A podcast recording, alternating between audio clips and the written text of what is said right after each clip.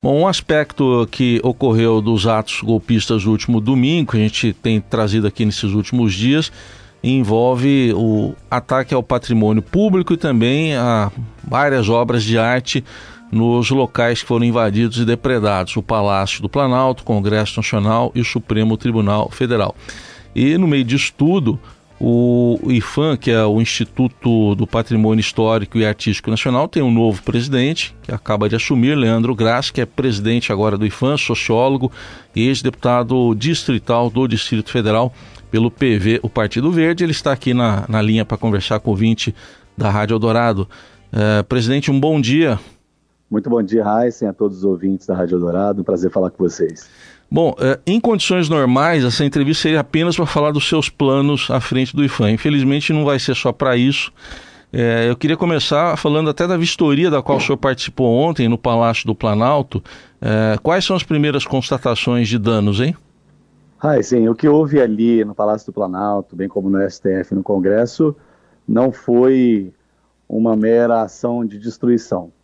Foi uma barbárie. Eu Ontem estive acompanhado da ministra Margarete, do nosso secretário executivo Márcio e da Janja no Palácio. Nós vimos várias obras de arte danificadas, mas não são apenas danificadas, elas sofreram violências. É perceptível que aquelas pessoas que estiveram ali cometendo esses crimes tiveram mais do que a intenção de depredar. Elas queriam realmente agredir. Então, a forma como quebraram, a forma como deixaram, a forma como destruíram, atesta a violência, atesta essa agressividade. No STF é uma coisa impressionante, não sobrou praticamente nenhum lugar, nenhum espaço lá dentro, quase nenhum objeto inteiro. Ontem nós andamos lá, inclusive entramos no gabinete da ministra Rosa Weber, que foi completamente destruído, tentaram incendiá-lo. Enfim, é algo muito triste, é uma barbárie, como eu disse. E ali, como todos sabem, faz parte do conjunto arquitetônico de Brasília, faz parte do patrimônio histórico da humanidade. Portanto, esse crime não é apenas um crime de depredação de equipamentos públicos, ele é um crime contra a humanidade. É importante que se, se diga isso. A violação, a destruição, tudo que foi feito é um crime contra a humanidade, não apenas contra os edifícios e os objetos em si, mas contra, contra a própria humanidade, porque aquilo tudo faz parte de um patrimônio mundial. Muito bem, esse relato impressionante. De tudo que o senhor viu, o STF, então, é, é a pior situação? Foi muito impressionante o que nós vimos. Eu e a ministra Margarete ontem falávamos sobre que espírito, que tipo de essência, que tipo de valores aquelas pessoas tinham, porque é uma espécie de profanação, se a gente fizer um comparativo com a dimensão religiosa. É como se eles tentassem mais do que quebrar as coisas, quisesse deixar uma marca de perversidade, quisesse deixar uma marca de violência, um carimbo da falta de humanidade. Então nós vimos ali não só as obras de arte presentes, objetos de valor histórico, objetos de valor simbólico muito grande, porque até ontem os colegas da imprensa nos perguntavam: olha, quanto que é o prejuízo? Não tem como calcular o prejuízo. Não tem como a gente dizer em números 10 milhões, 20 milhões, 50. Isso não tem valor apenas quantitativo, tem um valor simbólico. Nós tínhamos ali objetos históricos do período colonial, do período imperial no Brasil, de século passado, século retrasado, é, objetos que foram dados de presente por representantes de outros países, símbolos culturais de outros países. Realmente muito triste. O plenário do STF, quando nós entramos, a sensação é de que a gente estava andando nos escombros de uma guerra. Não tínhamos ali cadáveres, mas o sentimento era um sentimento de morte. Portanto, agora a tarefa do IFAM, ontem os técnicos estavam lá, assim como antes de ontem também, é colaborar nesse inventário, na avaliação desse acervo, de todas as danificações também dos edifícios, e em parceria com a Presidência da República, com o Congresso Nacional, com o STF, junto com todas as instituições, iniciar o quanto antes um processo de recuperação. Bom, teve um quadro ali que foi o símbolo, um, um dos símbolos, que foi As Mulatas, do Di Cavalcante. É, é, o senhor chegou a vê-lo lá, rasgado a, a, facadas? Sim, nós vimos. Foram várias obras de arte importantes, assim como essa, que algumas vão ser possíveis de se reparar, outras não. Essa do Di Cavalcante é lamentável, né? uma obra histórica que está ali no Palácio há muitos anos, que faz parte desse acervo do patrimônio, da história brasileira. Portanto, é, nós vimos sim de perto, assim como outras obras, outros objetos, né, materiais, escritos, é, registros, documentos. Então, eles realmente estavam dispostos a, a destruir tudo. Né? Fora o que foi roubado, muita coisa roubada, muita coisa que desapareceu. Uh, a gente vai agora, obviamente, também fazer esses registros. Vamos consultar os inventários é, que foram elaborados pelas instituições. Os técnicos do IFAM estão muito dedicados a isso e a ministra Margarete liderando conosco esse processo nós vamos com certeza nos empenhar bastante para recuperar uhum. o que foi perdido. Bom, o senhor acabou de citar o inventário né, que está sendo feito, então explica por favor para a gente como é que vai ser esse trabalho agora, depois da, de todas as constatações feitas, o que, que o IFAM vai, vai conduzir de que forma? É importante dizer que a responsabilidade do IFAM em si é perante o patrimônio que está ali posto no conjunto urbanístico, especialmente as edificações. Os materiais que se encontram nos interiores dos prédios não são tombados, não fazem parte do patrimônio em si, né? estão, como eu disse, no acervo dessas instituições. Então o STF tem lá o seu próprio acervo, assim como o Palácio do Planalto e o Congresso Nacional. Os técnicos de FAM estão fazendo toda a perícia, toda a análise das danificações, dos prejuízos, daquilo que é patrimônio. Os técnicos, os assessores, os servidores dessas instituições estão também participando. Então nós temos ali pessoas que têm competência técnica, na presidência da República nós temos várias pessoas que estão ajudando, né, já estão atualizando a acervo, ver o que, que foi perdido, o que, que não foi, o que, que foi danificado. Então, a gente vai somar essas informações todas para produzir um relatório que vai, então, orientar toda a ação de reconstrução, de restauro. Portanto, é assim que a gente está trabalhando, em parceria. Há uma cooperação do IFAM, dos nossos técnicos, especialmente da Superintendência aqui do Distrito Federal, com os demais técnicos dessas instituições.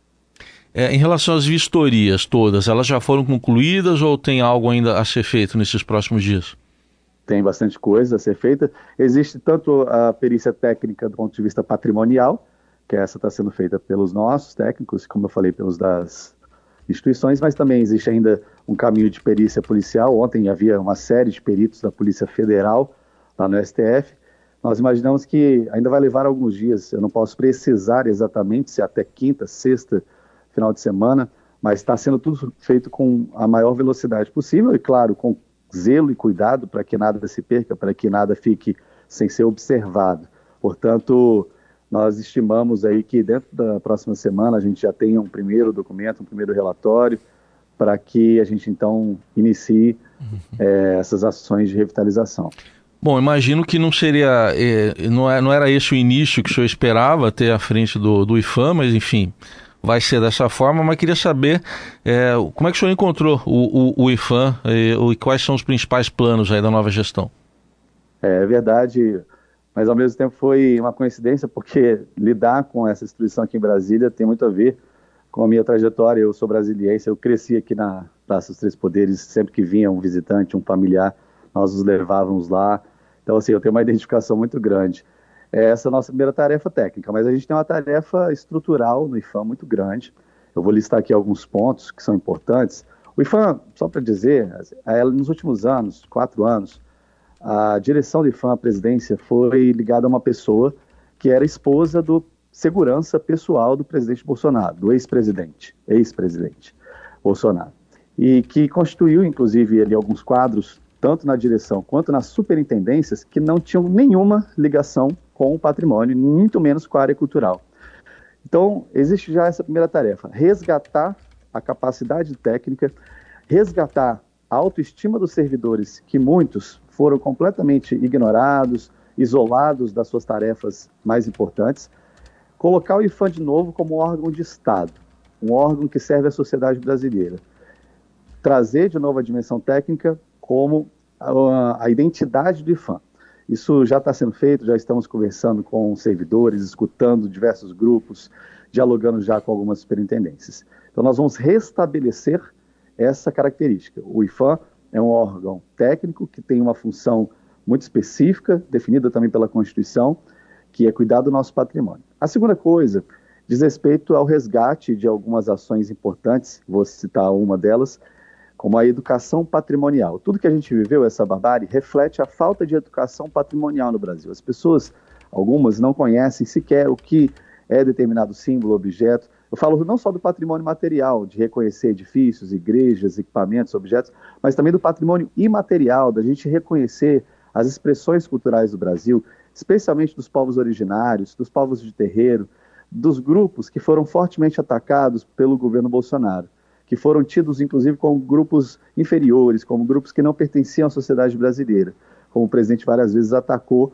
esses é, segmentos. Então, nós vamos também restabelecer algumas ações de educação patrimonial, nós vamos restabelecer a política de patrimônio imaterial, que foi também minorizada, que foi secundarizada lá no IFAM.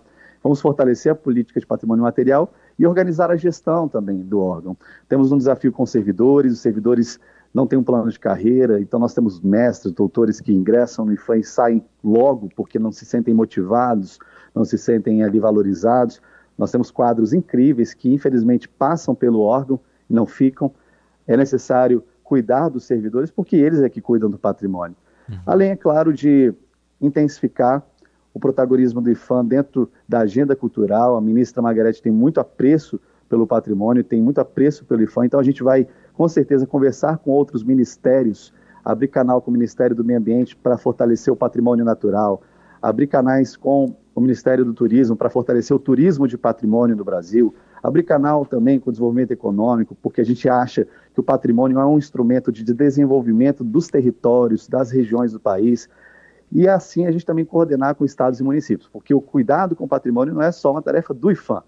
O IFAM é o Instituto Nacional, mas estados e municípios têm que colaborar, têm que assumir também o seu papel na uhum. preservação, na gestão do patrimônio brasileiro. Bom, para a gente fechar, presidente, é, queria traçar um paralelo para saber se ocorre o mesmo no IFAM, porque a gente viu em vários órgãos aí do governo federal, no, no governo Bolsonaro, um, um desmonte na, na, estrutura de fiscalização.